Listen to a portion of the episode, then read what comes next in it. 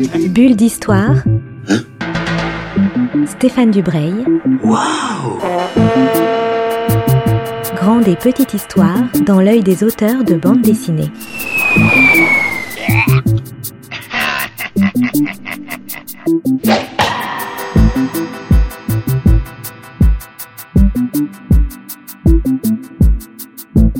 Bonjour à toutes et à tous et je suis vraiment extrêmement heureux, ravi, enchanté de vous retrouver toutes et tous pour une quatrième saison des bulles d'histoire. Aujourd'hui, nous ne sommes pas avec ni pardon ni avec une autrice, un scénariste, une coloriste, une éditrice, mais avec une libraire, euh, une libraire bah, que j'aime beaucoup. Sinon, bah, évidemment, je serais pas venu jusqu'ici. Je suis avec Karianne. On est dans la librairie Vignette, une magnifique librairie. Bonjour Ariane, euh, je commence toujours mes bulles d'histoire en demandant aux gens euh, qui êtes-vous et que faites-vous? Eh bien, je suis libraire, en effet. Euh, donc, je m'appelle Ariane. Je suis une des patronnes, je dis une des patronnes puisque nous sommes trois femmes, à diriger la librairie Vignette.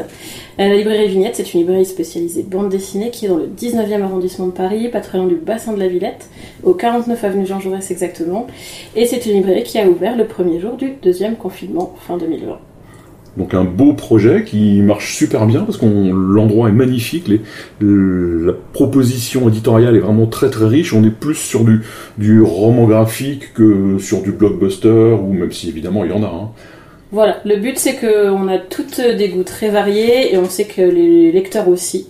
Euh, donc on met en avant tout ce qui nous plaît, que ce soit en effet des séries de déjà assises ou des jeunes auteurs, des thématiques un peu particulières ou des graphismes qui nous font accrocher directement. Alors on parlait juste avant de, de commencer l'émission du fait qu'il y ait très peu de femmes euh, libraires BD.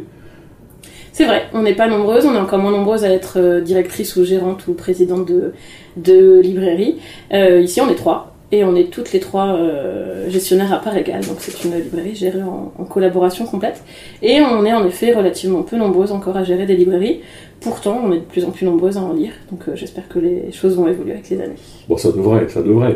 Donc on, on va commencer cette nouvelle saison des bulles d'histoire avec un petit panorama tout petit, parce qu'il y a des centaines et des centaines d'albums qui vont sortir, mais quand on s'adresse à une bonne libraire, on a des bons conseils.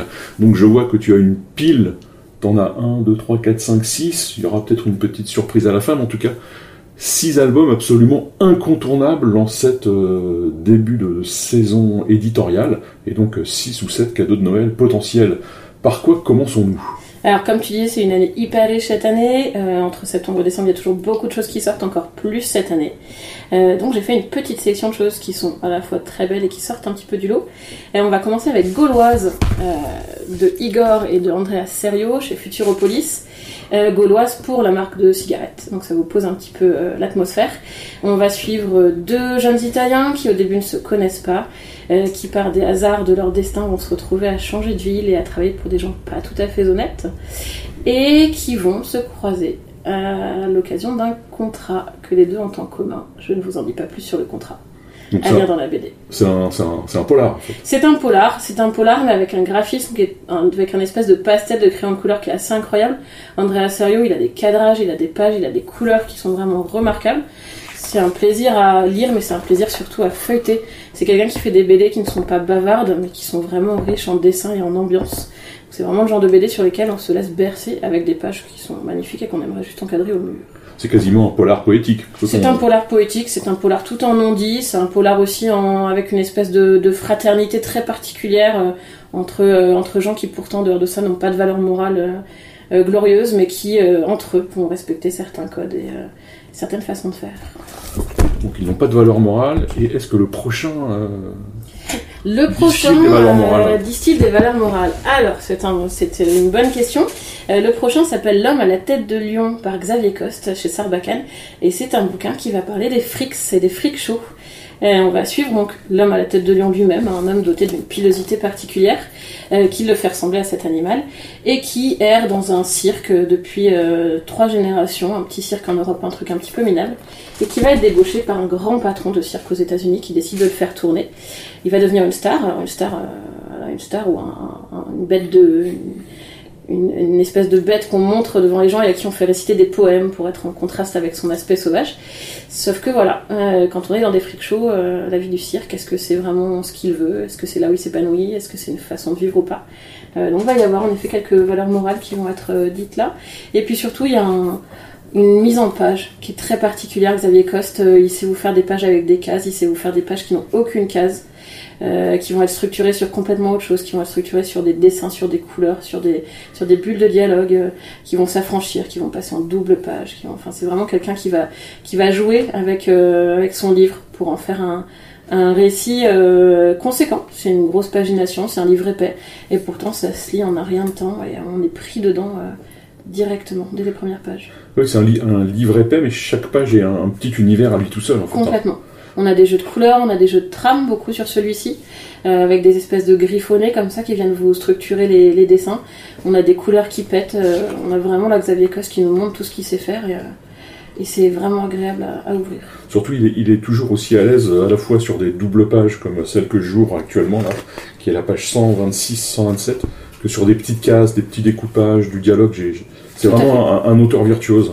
Tout à fait. Et qui dessine hyper vite, euh, parce que celui-ci, ça fait même pas un an et demi qu'il le fait, donc quand on voit la pagination, c'est impressionnant.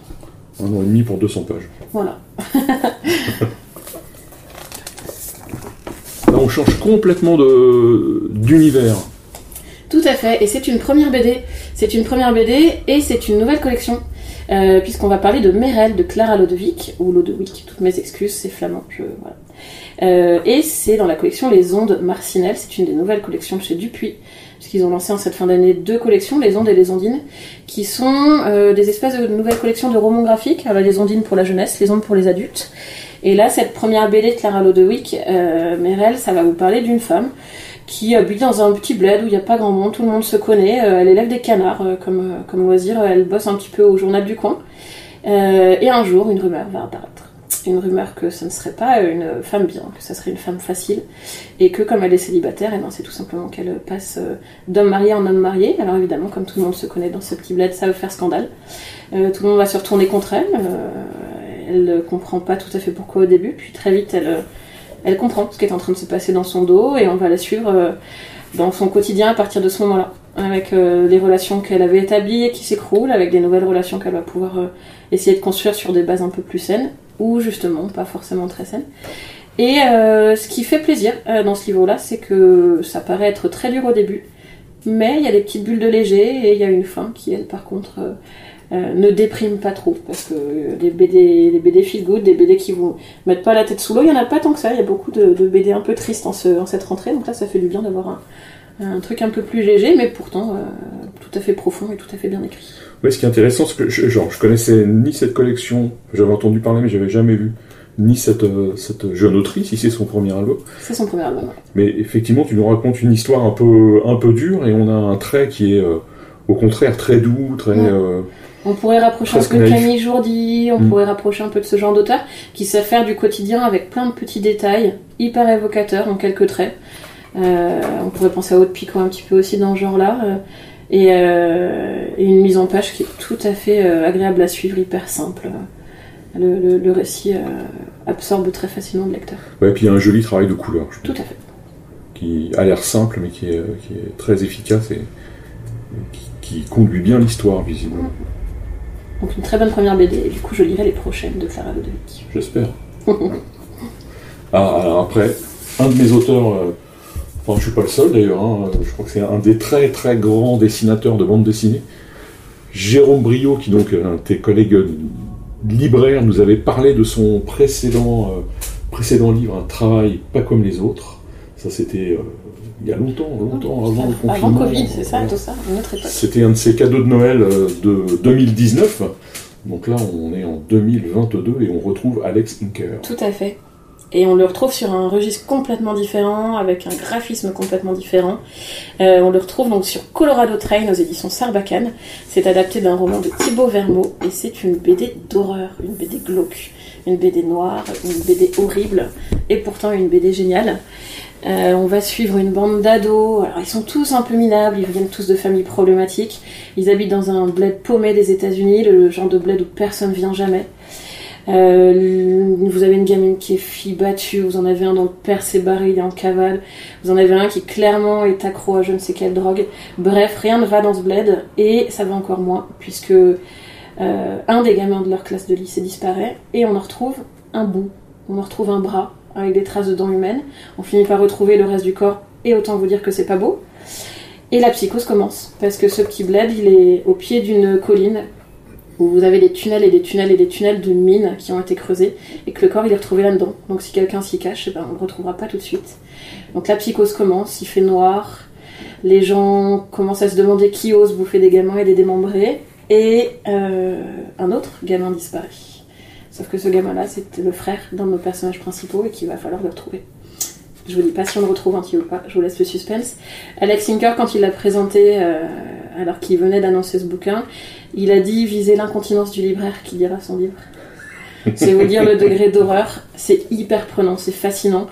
Euh, c'est un noir et blanc extrêmement puissant, extrêmement évocateur, avec des scènes euh, à la fois hyper dures et en même temps très très claires en termes de dessin. On chope tout de suite le rythme du récit, on chope l'ambiance. On va tout de suite sentir le moment où on met les pieds dans un endroit justement un peu glauque, on sent qu'il y a va y avoir un truc dramatique qui arrive. Vous avez une BO qui est donnée à chaque chapitre c'est une chanson. Et voilà, si vous vous mettez la playlist, vous vous mettez dans le bouquin, et ben, en effet, je pense que l'incontinence n'est pas loin. Surtout, chaque fois qu'on ouvre un nouveau livre de, de Inker, on se dit, mais quel, euh, quel génie de- du dessin et de la bande dessinée, parce que chaque livre est dessiné dans un style absolument différent.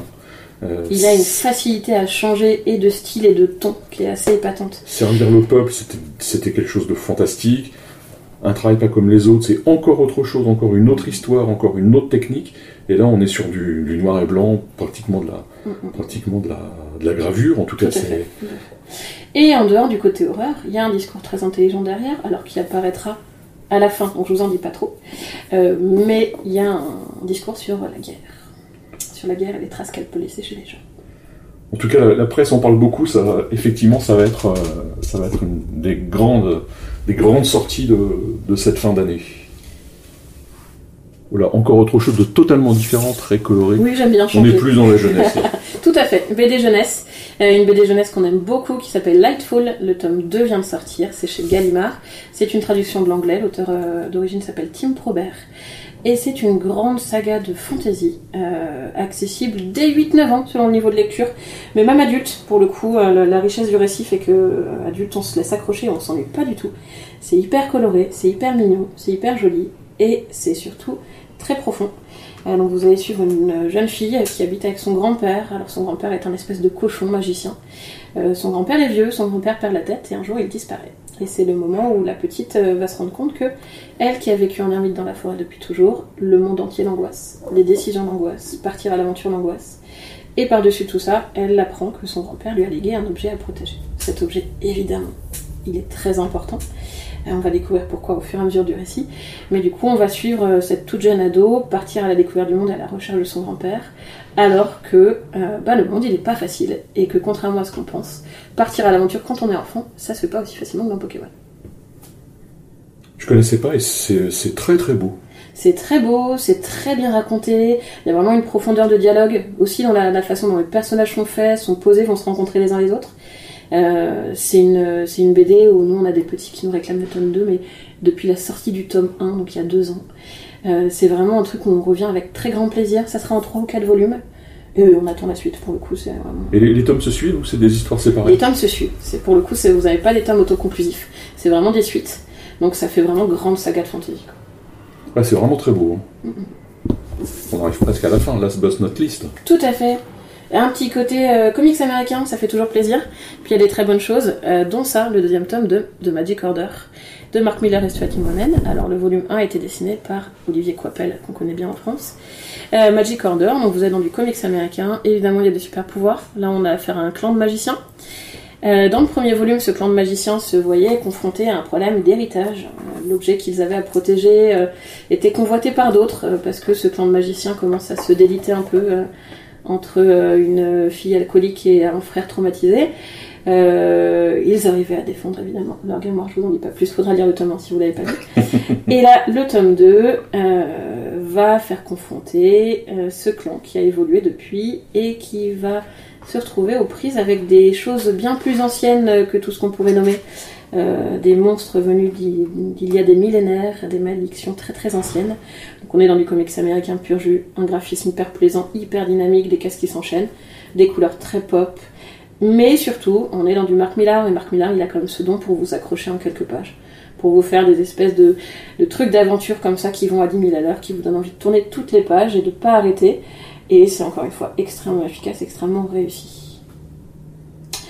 Si on compare avec Harry Potter, on est clairement dans du Harry Potter pour adultes. Hein. Ça, disons que les sorts vous font euh, exploser des corps humains et euh, gicler des trucs bizarres. Donc, euh, Oui, c'est ce que je vois, il y a des pendus, il y a, Tout à fait. Il y a pas mal de, pas mal de, de fantaisie. Et alors, je crois que tu nous as réservé une petite. Euh, qui n'est pas dans la pile encore, une petite. Euh, alors, qui n'est pas dans la pile parce qu'il n'est pas sorti, euh, mais à la fin de l'année, sort le nouveau livre de Rochette. Rochette, c'est le monsieur qui a fait Transpersonnage, Elfroide qui a fait Le Loup, donc c'est un, un, grand, grand de la BD. et il sort une nouvelle BD à la fin d'année qui s'appellera La Dernière Reine. Sauf que cette BD est tellement belle, tellement magnifique, que je vais en parler, même si vous ne pouvez pas encore l'acheter pour l'instant. Euh, la dernière reine, ça va vous parler de montagne, bien sûr, parce qu'après le froid et le loup, Rochette, on le connaît dans la montagne, mais qui va vous parler aussi gueule cassée, juste après la Première Guerre mondiale, qui va vous parler art brut, qui va vous parler euh, euh, prothèse de visage, qui va vous parler histoire d'amour, qui va vous, parler aussi de jalousie, de, de, délation, de tout plein de choses qui vont s'en mêler. Et ça fait un super récit qui commence qui commence avec un homme désespéré que plus personne peut voir parce qu'il n'a plus de visage et qui finit avec euh, une grande fresque sur euh, le lien entre l'homme et la nature, l'importance de l'art dans la vie et le tout avec un dessin évidemment absolument sublime. Donc voilà, la dernière haine, ça sera euh, chez Casterman, c'est signé Rochette et ça sortira en fin d'année. Et pour Noël, ça peut être une très très très très bonne idée. Eh bien, chère Ariane, euh, merci beaucoup de ce panorama. On a donc, euh, on a donc 6, 7 albums. Je, mettrai sur le site de la radio euh, les titres, les couvertures, les prix, les paginations, les éditeurs, les auteurs, et, tout et tout, tout ce qu'il faut pour les retrouver à la librairie Vignette, par exemple. Tout à fait, sachant qu'on reçoit quelques auteurs parmi ce que je vous ai cité. Alex Sinker et Xavier Coste seront à la librairie en novembre. Oui, il y a tous les. Je mettrai là aussi l'adresse du site internet de, Canal BD, donc qui est le, groupement de libraires auquel la vignette euh, est, affiliée. Il y a le programme des dédicaces, le programme des, réjouissances euh, d'ici Noël. Conférences, dédicaces, expositions, fait plein Oui, parce que dans la librairie, il y a un tout petit espace exposition. Ouais. Qu'il faut venir visiter. Qu'on aménage et qu'on change. Et il y a une, une deuxième salle euh, qu'on vide de ses meubles et dans laquelle on fait des grandes conférences. Euh, on en fait euh, plusieurs là dans les semaines qui viennent. Donc, euh, un, petit centre culturel, le bande dessinée, dans, le, dans le 19e arrondissement. Je te remercie vraiment beaucoup et je te dis bah, à très bientôt. Et ben merci Stéphane. Bulle d'histoire. Hein Bulle d'histoire avec Stéphane Dubreuil. Waouh Une émission à retrouver le mardi et le samedi à 10h30.